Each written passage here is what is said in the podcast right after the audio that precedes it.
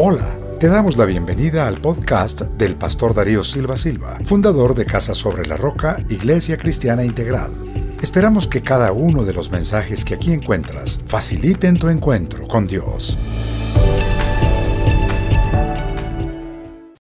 Estas son las famosas bienaventuranzas, llamadas así popularmente. Son la introducción que el Señor Jesucristo le hace al sermón del monte. Para que nos ubiquemos bien, en el griego la palabra bienaventurado es la palabra macarios. Bienaventurado es una linda palabra en castellano, pero se queda muy corta en cuanto al significado de macarios en el griego. ¿Qué significa macarios? Quiere decir algo así como esto alguien que está completamente feliz todo el tiempo y en todas las cosas. Macarios. Eso es bienaventurado. Alguien que está completamente feliz todo el tiempo y en todas las cosas.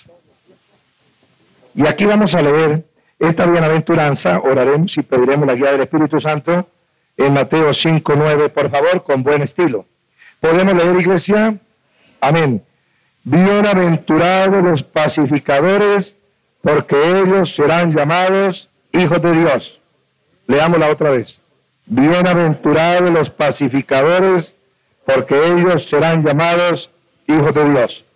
Padre, toma tu palabra, colócala correctamente en mis labios y en mi corazón, bendice los oídos y los corazones de los que escuchan, y haz que esta palabra sea para bendición de nuestras vidas, de todos los que estamos aquí reunidos, de las familias que aquí se encuentran representadas, de los negocios, del ámbito social donde cada uno de nosotros se mueve, con el poder del Espíritu Santo. Y en el nombre de Jesús y el pueblo con alegría dice, amén y amén. Bueno, la palabra paz en las Sagradas Escrituras está empleada muchísimas veces. Y la palabra paz se aplica a los conceptos de descanso y reposo, pero con sacrificio. Parece mentira. ¿Cómo puede haber sacrificio cuando estoy descansando? ¿Cómo puedo ser sacrificial cuando estoy reposando? Significa que un pacificador imparte descanso y reposo a las demás personas, aunque él mismo se tenga que sacrificar. Amén. Eso es lo que significa la palabra. El pacificador es el portador de la paz, el que lleva paz a todas partes. La paz, nos ha dicho Pablo en su maravillosa epístola a los Gálatas, hace parte fundamental del fruto del Espíritu. Significa que el que experimenta paz y transmite paz está lleno del Espíritu Santo. Amén. Ahora, necesitamos la paz y la necesitamos en nuestra vida diaria. Por ejemplo, el hogar peligra mucho cuando nosotros no somos pacificadores. Y estoy hablando de la parte más sensible que la célula básica de la sociedad, el hogar. Cuando hay conflictos dentro de la familia, Alguno tiene que ser el pacificador. Porque si todos pelean, Satanás entra como Pedro por su casa. Tiene que haber alguien con espíritu pacificador. Cuando está la discusión muy álgida, el pacificador no interviene. El pacificador espera en silencio. La característica del pacificador es que no participa en el conflicto. Si participa, deja de ser pacificador. Amén. Entonces la primera clave es, no te metas en la pelea. ¿Sabes cuál es la mejor técnica? En oración se espera el momento preciso para comenzar a dialogar, para comenzar a conversar. Amén. Mientras están peleando, ponte a orar. Y cuando la gente se haya calmado, entonces tú buscas el momento preciso, guiado por el Espíritu Santo, para intervenir como pacificador. Es increíble la cantidad de oportunidades que tenemos en los hogares de enfrentarnos, y de hecho nos enfrentamos algunas veces. Ahora, no estoy diciendo que una diferencia de opiniones significa que no somos pacificadores. Si no tenemos diferencias de opiniones, puede significar que alguno de nosotros es un idiota. Tiene que haber alguna diferencia de opiniones sobre algunas cosas, porque no somos exactamente iguales, porque no tenemos la misma manera de pensar, ni tenemos el mismo carácter, ni tenemos el mismo criterio sobre las cosas. El desacuerdo por sí mismo no significa una guerra. Es la forma como el desacuerdo se plantee lo que puede desatar una batalla. Por ejemplo, en cuanto a la manera de sancionar a los niños cuando cometen sus errores, sus pilatunas, se suele presentar en los hogares, es muy común y corriente esto, eh, la diferencia entre los padres que el uno es más flexible que el otro. Y ahí hubo Troya. Por la forma como el que no es flexible trata al otro, encuentra la protesta del que es flexible. Y entonces los niños se desconciertan. Y los niños no saben quién tiene la razón. Si el inflexible papi o la flexible mami. Y ese desacuerdo va generando en los niños una serie de problemas que impiden que los niños crezcan con espíritu pacificador. Y de hecho los niños se aprovechan de la situación. No se le olvide que todos nacemos muy malitos. Ese cuento de que el hombre nace bueno no pertenece a la Biblia. La Biblia lo que dice es que el hombre nace muy, pero muy, pero muy malo. Por eso el niño es mentiroso, es cruel y es egoísta. Porque tiene la naturaleza pecaminosa, la semilla maldita del pecado original que viene con él que es lo que no podemos permitir que se desarrolle. Entonces, un pacificador apacigua la ira, el enojo, los malos entendidos. ¿Sabe lo que es un pacificador?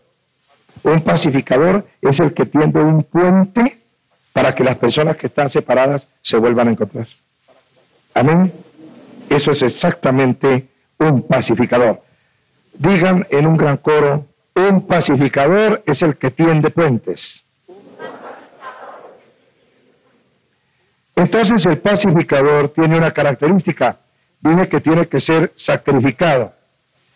Es el que se acostumbra a sobrellevar con paciencia muchas cosas, a disimular los errores del prójimo, a manifestar el carácter de Cristo aquí en la tierra. El que no sabe soportar el carácter de su hermano no puede ser un pacificador. Vamos a mirar algunas cosas en las escrituras que nos ayudan grandemente hoy para entender. La Biblia nos dice que los cristianos debemos ser hechos a imagen y semejanza de Jesucristo.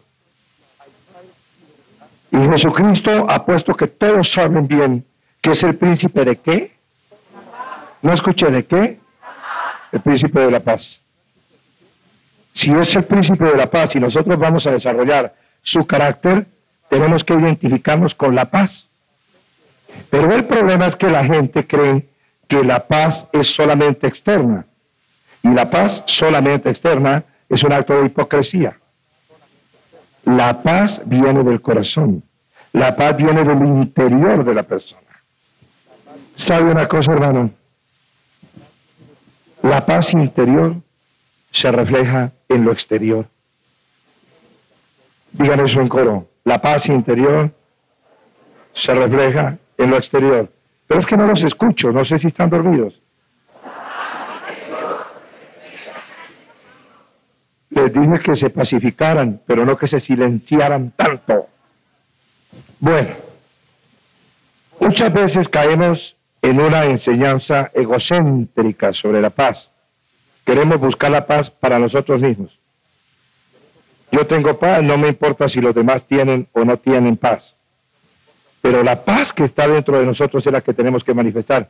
¿Sabe lo que dijo Jesucristo? Cuando vayan a una casa, si la casa es digna, dejen allí, ¿qué cosa? Su paz. que la paz se transmite. La paz es contagiosa. Deje su paz, dice allí. La paz que hay en usted es la que usted reparte a todos los lugares donde va. Amén. Algunos que son eh, echadores de globos místicos, es una peste el misticismo dentro de la iglesia cristiana. Perdóneme que hable tan crudamente. El místico es contemplativo, meditativo, es ese que nunca actúa. La Biblia no nos enseña por ninguna parte el misticismo. El misticismo es un resultado de las perversiones doctrinarias de la Iglesia Latina durante la Edad Media. El misticismo es hinduista, es budista, es oriental, no es cristiano. Parece que el pastor está como despistado. No, el pastor no está despistado. Mire la vida de Jesús y mire la vida de los apóstoles, a ver qué actos de misticismo encuentra usted en ellos. Hay actos de piedad, pero no actos de misticismo.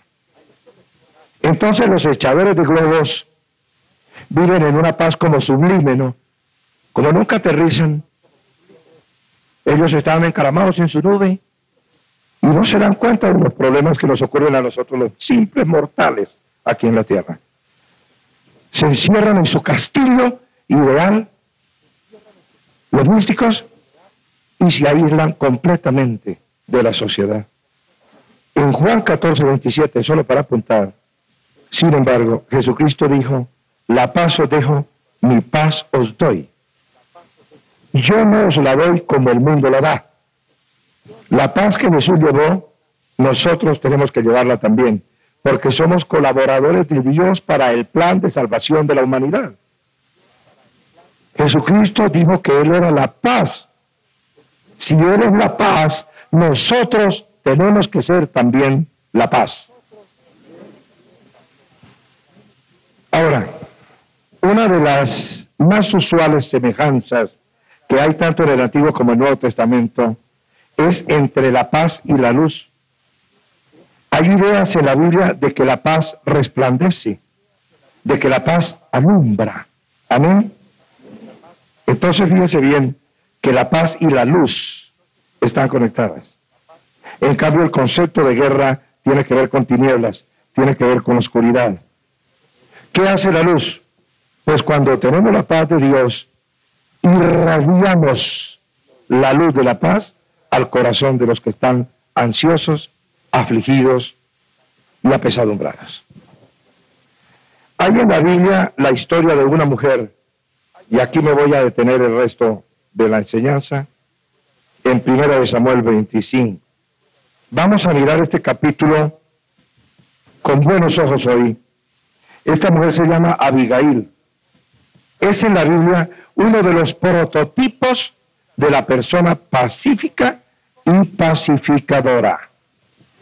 David estaba huyendo de Saúl y estaba con sus amigos en los campos. Muchas veces daba protección a los pastores en los valles había dado protección al pastor, al hombre rico que era el esposo de esta mujer, Abigail. Durante la época en que estaba esquilando sus ovejas en un día de fiesta, David envió sus hombres a donde el esposo de Abigail, llamado Nabal, y quiero que pienses esto, la palabra Nabal en el hebreo significa insensatez. El nombre del esposo de Abigail es don insensatez, don Naval. Bueno, vamos a mirar el carácter de Naval y el carácter de Abigail. Abigail era en realidad una mujer muy guiada por el Espíritu Santo, pero Naval era muy guiado por su propia carne. En otras palabras, Naval era un hombre carnal, Abigail era una mujer espiritual y marido y mujer. Atención porque aquí vamos a tener mucha tela para cortar. Voy a mirar desde el versículo 2. Y en Mahón había un hombre que tenía su hacienda en Carmel, el cual era muy rico. Fíjese que número uno, Naval es un hombre muy rico. Tenía tres mil ovejas y mil cabras. Y aconteció que estaba esquilando sus ovejas en Carmel. Y aquel varón se llamaba insensatez y su mujer Abigail. Era aquella mujer, ¿de qué era ella? Quiero que la iglesia me lo diga, ¿de qué? De buen entendimiento. Era una mujer inteligente, pila. Y además tenía otra condición. ¿Era de qué? De hermosa apariencia. Era una vieja completa, hermano. Estaba bien chévere físicamente, pero tenía cacumen. Tenía gente en la azotea. Era mujer de buen entendimiento y además era muy linda. Bueno, pero mire lo que pasa. ¿Qué pasa con don Insensatez, con don Naval? El hombre era qué? Duro. ¿Por qué la iglesia no se despierta, hombre? Duro y qué más? Y de malas obras. Y además tenía otra cosita. Era de raza noble. Era de familia importante, de familia de príncipes. Era un descendiente de Caleb. Casi nada, ¿no? Un hombre rico, linajulo, pero duro y de malas obras. Muy bien. Entonces allí tenemos algunas cosas sobre el carácter de los dos. Vamos a seguir mirando. Oyó David en el desierto que Nabal esquilaba sus ovejas. Entonces envió David diez jóvenes y les dijo, subid a Carmel e ir a Nabal y saludarle en mi nombre. Lo primero que pido es que lo salude. Atención. Y decirle así, sea que paz a ti. David le envía paz a este hombre. Y paz a quien más? A tu familia. Y paz a qué más? A todo cuanto tienes. Aquí tiene usted el carácter de un hombre conforme al corazón de Dios. Vaya y llévenle a este hombre un saludo de paz. Paz para él, paz para su familia y paz para todas sus grandes propiedades. Amén. Vamos a seguir mirando.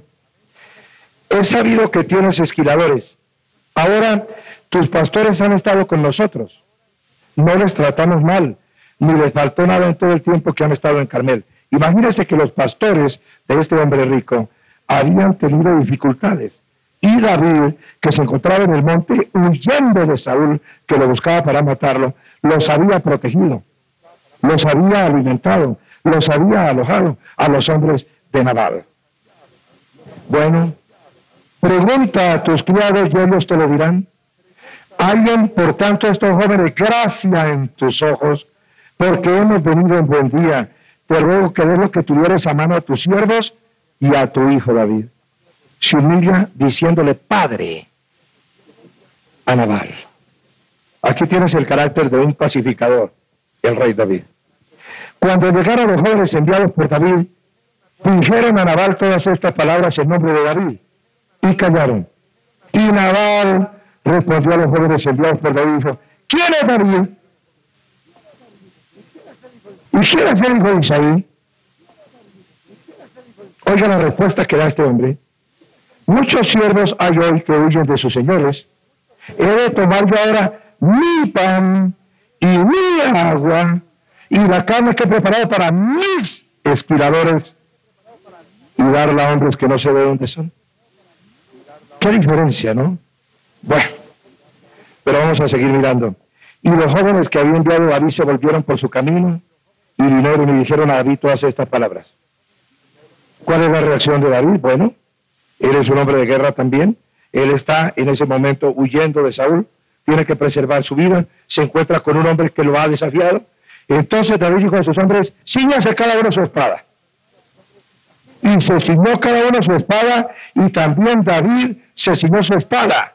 Y subieron tras David como 400 hombres. Y dejaron 200 con el bagaje. Atención, por la actitud de Naval, aquí va a haber una guerra. ¿Cuántos muertos se irán a presentar? ¿Cuántos heridos? ¿Cuántos baldados de por, vida? ¿Cuántos hogares se van a enlutar? ¿Cuántas lágrimas van a correr por la actitud de Naval?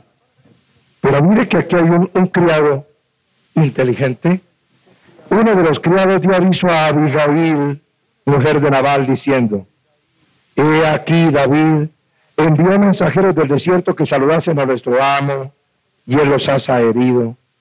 Y aquellos hombres han sido muy buenos con nosotros, y nunca nos trataron mal, ni nos faltó nada en todo el tiempo que anduvimos con ellos cuando estábamos en el campo.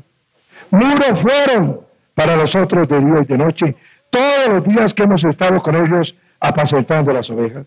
Nos protegieron, fueron muro para ellos. Ahora pues, reflexiona y ve lo que has de hacer, porque el mal está ya resuelto contra nuestro amo y contra toda su casa, pues él es un hombre tan perverso que no hay quien pueda hablarle. Oiga, este criado no buscó a Naval, este criado con inteligencia, con sabiduría y con astucia de la buena, buscó a Abigail. Dijo, mira lo que va a pasar. Este es un acto de injusticia porque David y sus hombres nos trataron bien cuando nosotros estábamos en dificultad. Ya el mal se viene sobre tu casa. Bueno, vamos a seguir leyendo allí porque me parece de veras muy interesante. Entonces Abigail tomó luego 200 panes, dos cueros de vino, cinco ovejas guisadas, cinco medidas de grano tostado, cien racimos de uvas pasas y doscientos panes de higos secos, y lo cargó todo en asnos. Y dijo a sus criados, id delante de mí, y yo os seguiré luego. Y nada declaró a su marido Naval. Y montando un asno, descendió por una parte secreta del monte, secreta, para que el guerrero, el peleonero, no la vea.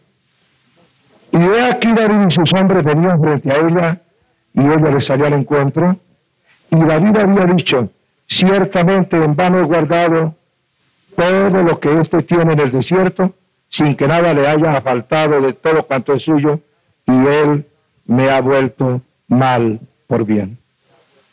Así haga Dios a los enemigos de David, y aún les añada que de aquí a mañana, de todo lo que fue suyo, no debe dejar con vida ni un varón. Los van a sacar los va a matar. Se va a desatar una gran guerra.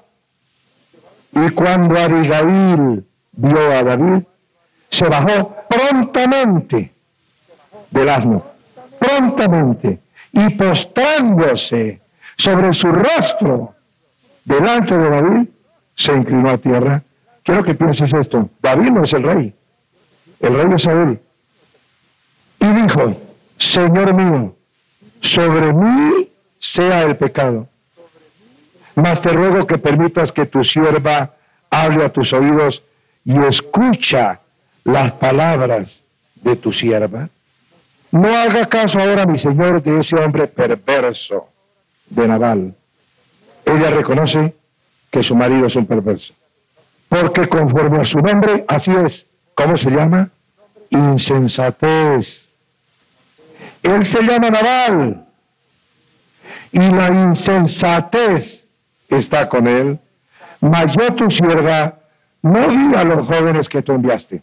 Hay una cosa muy grave, mire, a veces las mujeres creen que deben ser leales con el marido hasta cuando hace lo malo. Eso es una falsedad. En la historia de la iglesia primitiva, cuando Ananías y Zafira roban del precio de la heredad lo que le corresponde al Señor.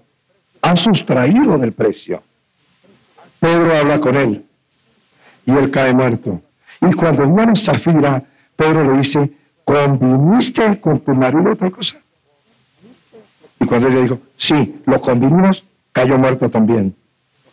Porque se hizo cómplice de las maldades de su marido.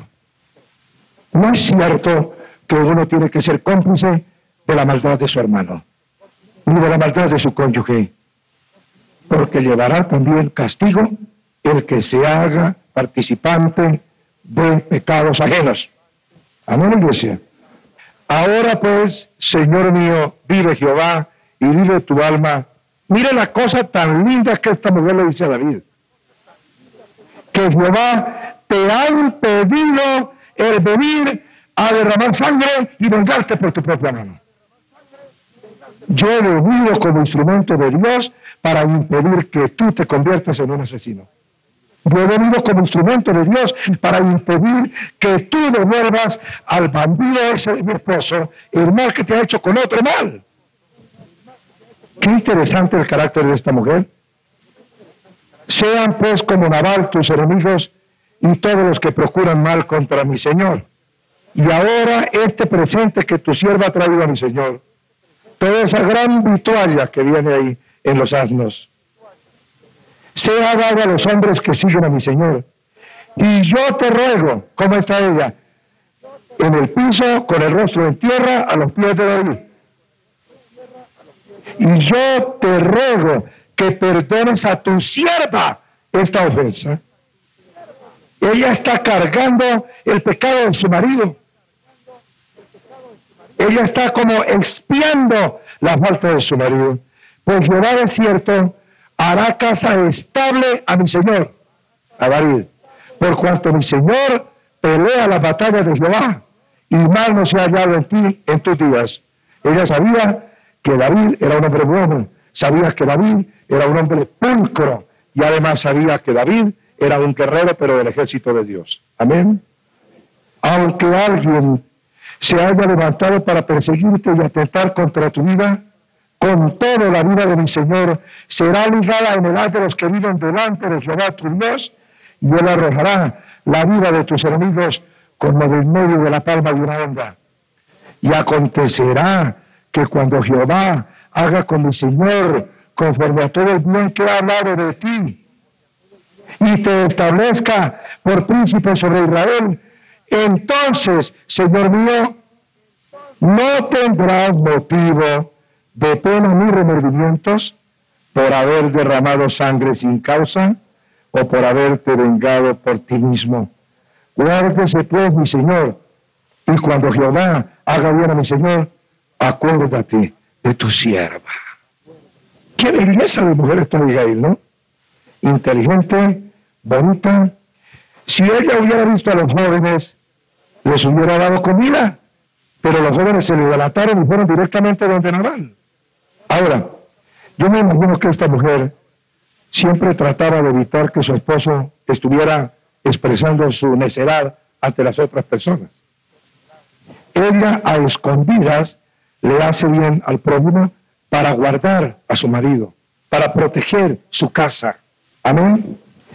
Y a la misma vez cubre al marido de paz, porque lo que venía sobre la casa de Naval era una guerra terrible de parte de David.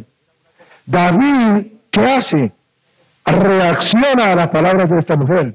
Él entiende que Dios está utilizando a Abigail para impedir que él cometa el mal. Esta historia es muy linda. Se imagina lo manchado que habría quedado el reinado de David si antes de ser rey se venga de Naval. Lo que dice la escritura es que no se vengó, porque Abigail fue un instrumento de Dios para impedir que David manchara sus manos de sangre. Un pacificador como esta mujer busca el bien de todos aunque tenga que sacrificarse a sí mismo.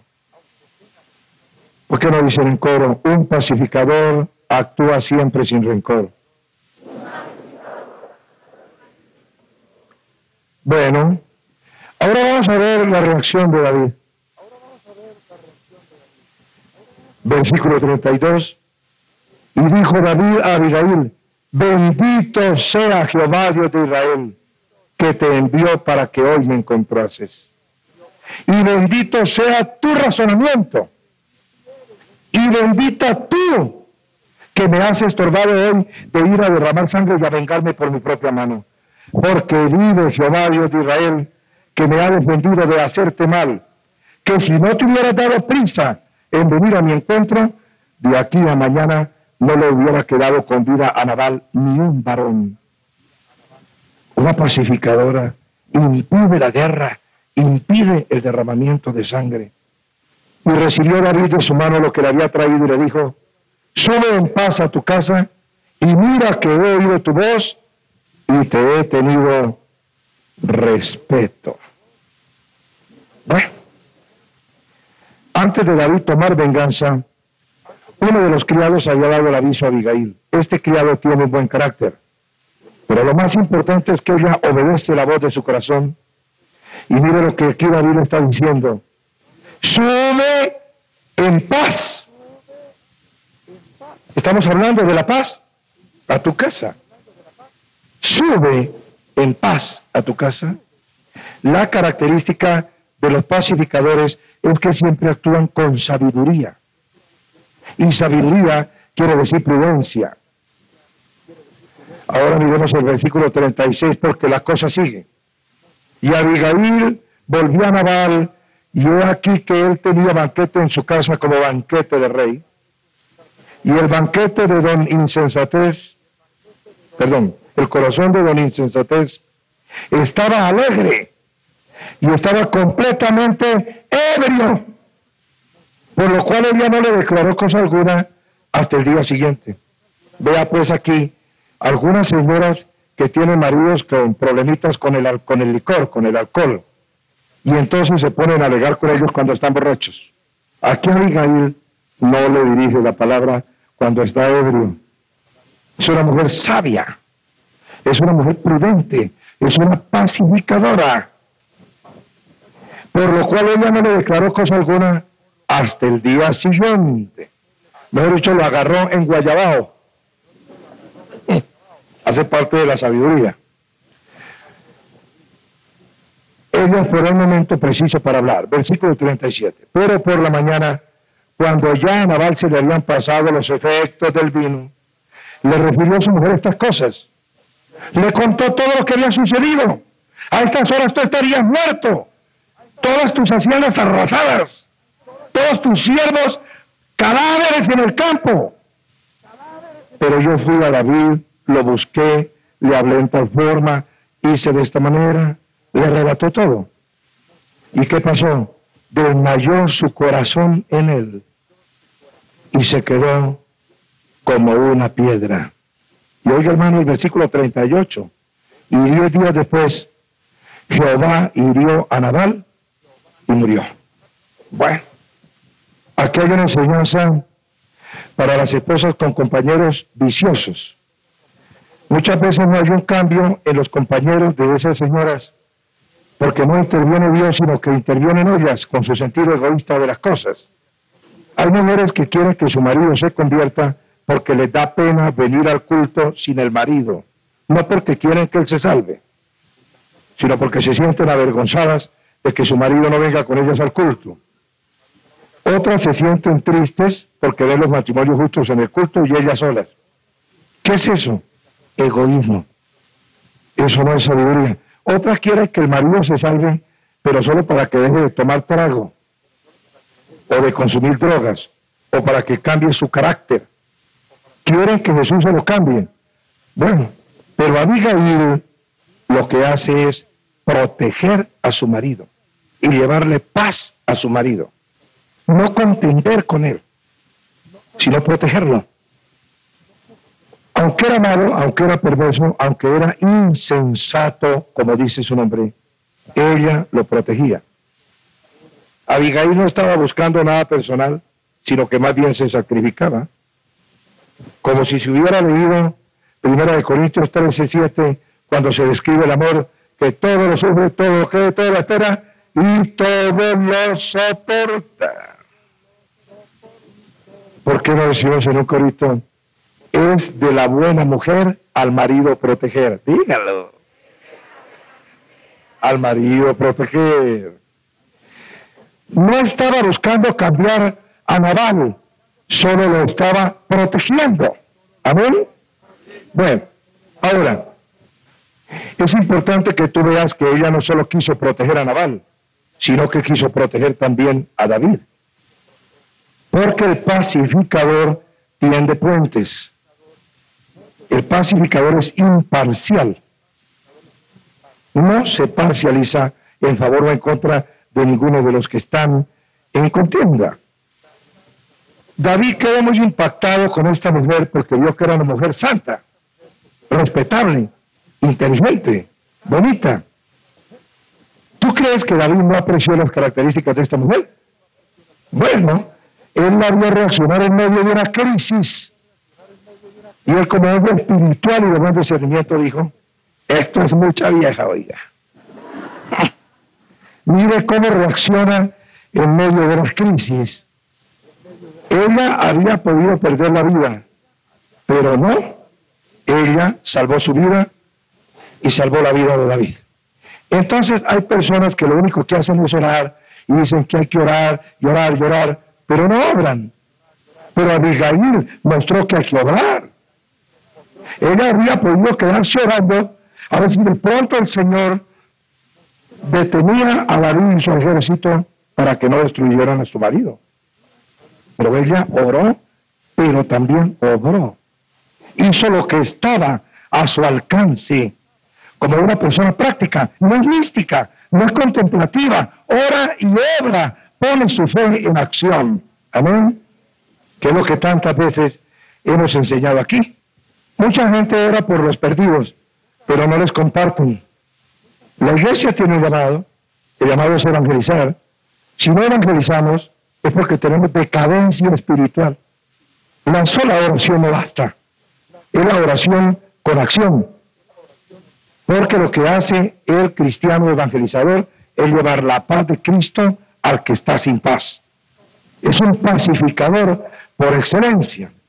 Ahora, ¿cuál es la reacción de Naval cuando Abigail le cuenta lo que ha ocurrido? Dice que se queda como una piedra, que a los 10 días muere.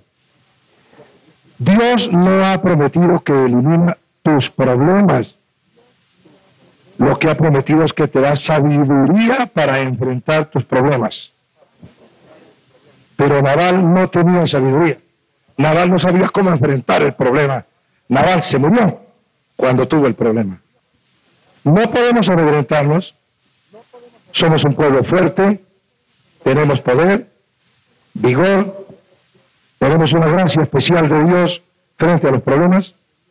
Nosotros debemos pararnos con la frente en alto llevando la palabra de Dios como pacificadores. Y nosotros debemos ser pacificadores de buena voluntad como Abigail. Debemos tratar de buscar aún al enemigo de nuestra propia casa para impedir que traiga el mal a nuestro hogar, que traiga el mal a nuestra iglesia, que traiga el mal a nuestra familia. Amén. Bueno, ahora vamos a mirar versículo 39, a ver qué pasó con Abigail. Luego que Darío oyó que Nabal había muerto, dijo, bendito sea Jehová, que juzgó la causa de mi afrenta recibida de mano de Nabal, y ha preservado del mal a su siervo. Y Jehová ha vuelto la maldad de Nabal sobre su propia cabeza. Después envió David a hablar con Abigail para tomarla por mujer. Casi nada la esposa del rey. Mire bien.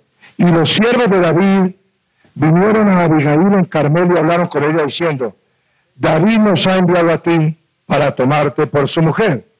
Y ella se levantó e inclinó su rostro a tierra diciendo, he aquí tu sierva, lo dice, que va a ser la reina de Israel, sino que será una sierva para lavar, los pies de los siervos de mi Señor. Montó en un asno y siguió a los mensajeros de David y fue su mujer. Muy bien. Entonces aquí tenemos algunas cosas que rápidamente vamos a recapitular. Esta es la actitud que Dios está buscando en cada uno de nosotros. Nunca podremos ser realmente pacificadores si no tenemos la actitud de siervos.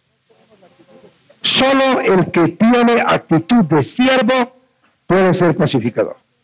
El que tiene actitud de Señor no puede ser pacificador, sino el que tiene actitud de siervo. Es el primer paso para ser un pacificador. ¿Cuál es la fuente de nuestra paz? Bueno, quisiera que anoten Isaías 9:6. Van a anotar algunas escrituras, yo las leeré.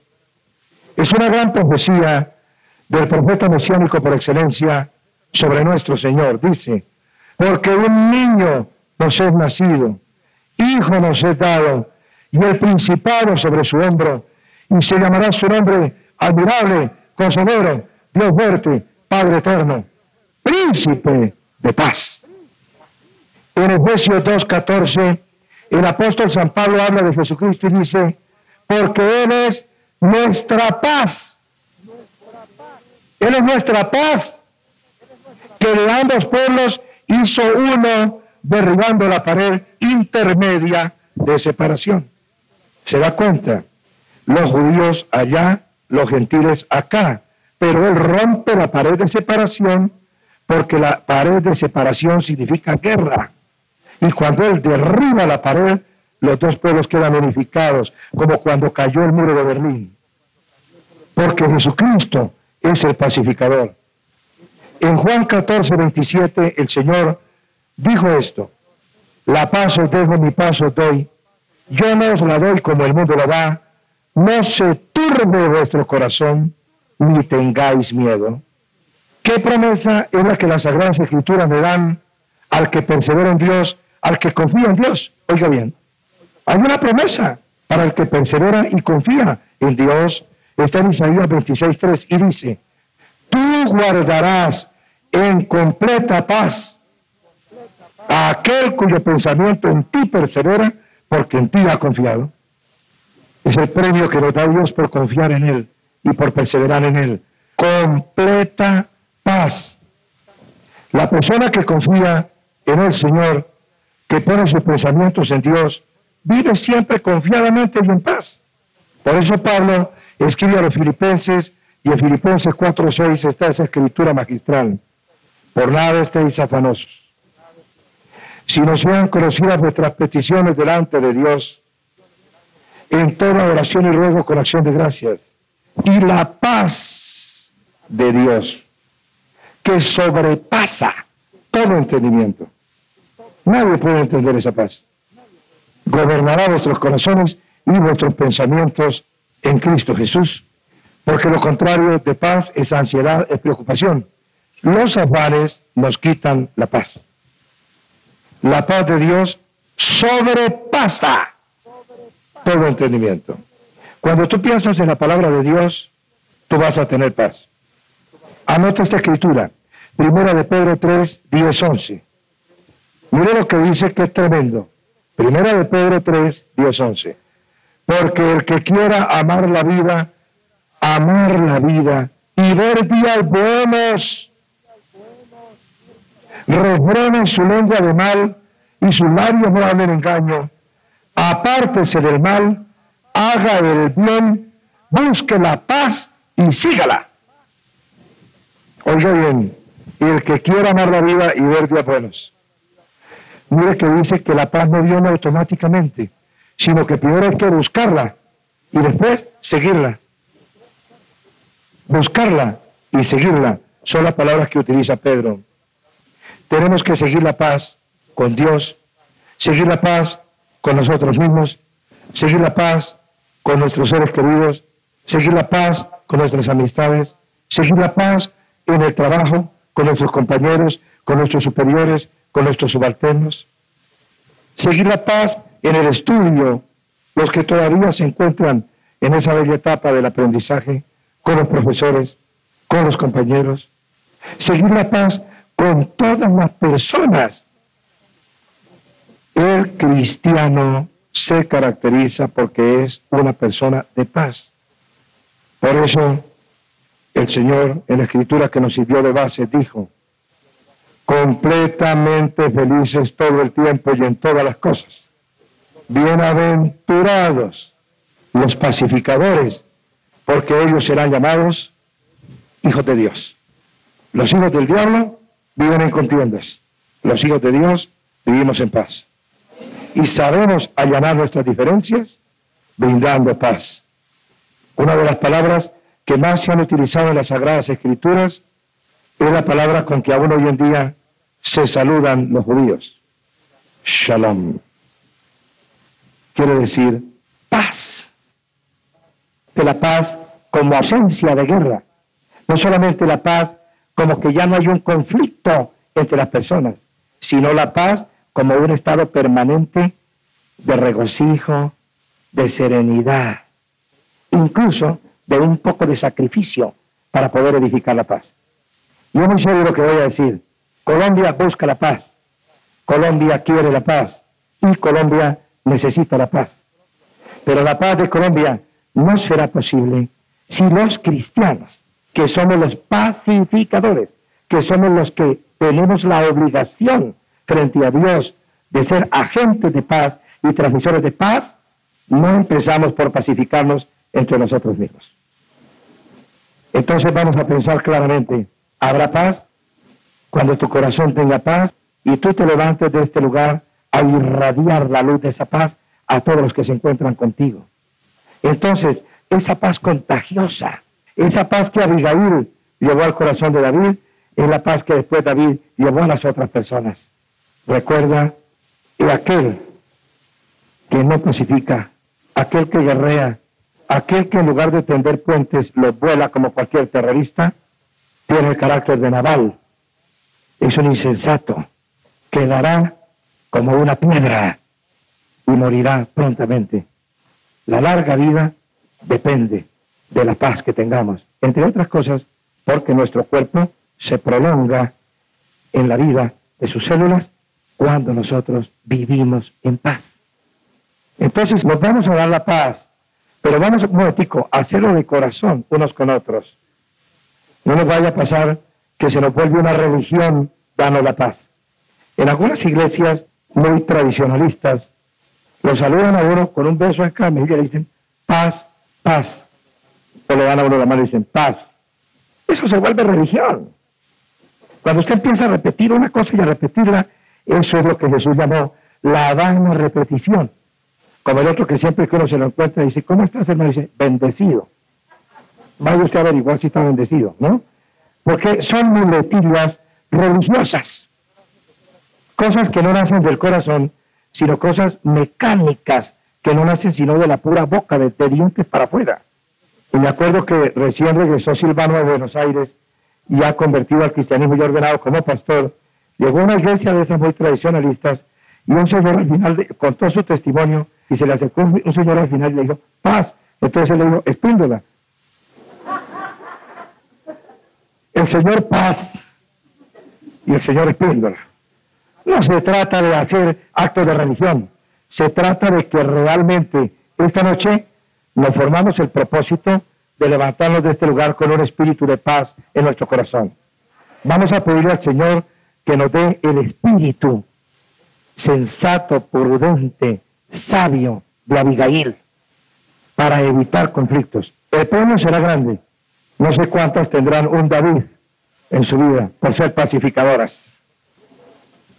Porque fíjense que las más guerreadoras son las mujeres, ¿de verdad? Las guerreadoras son las mujeres.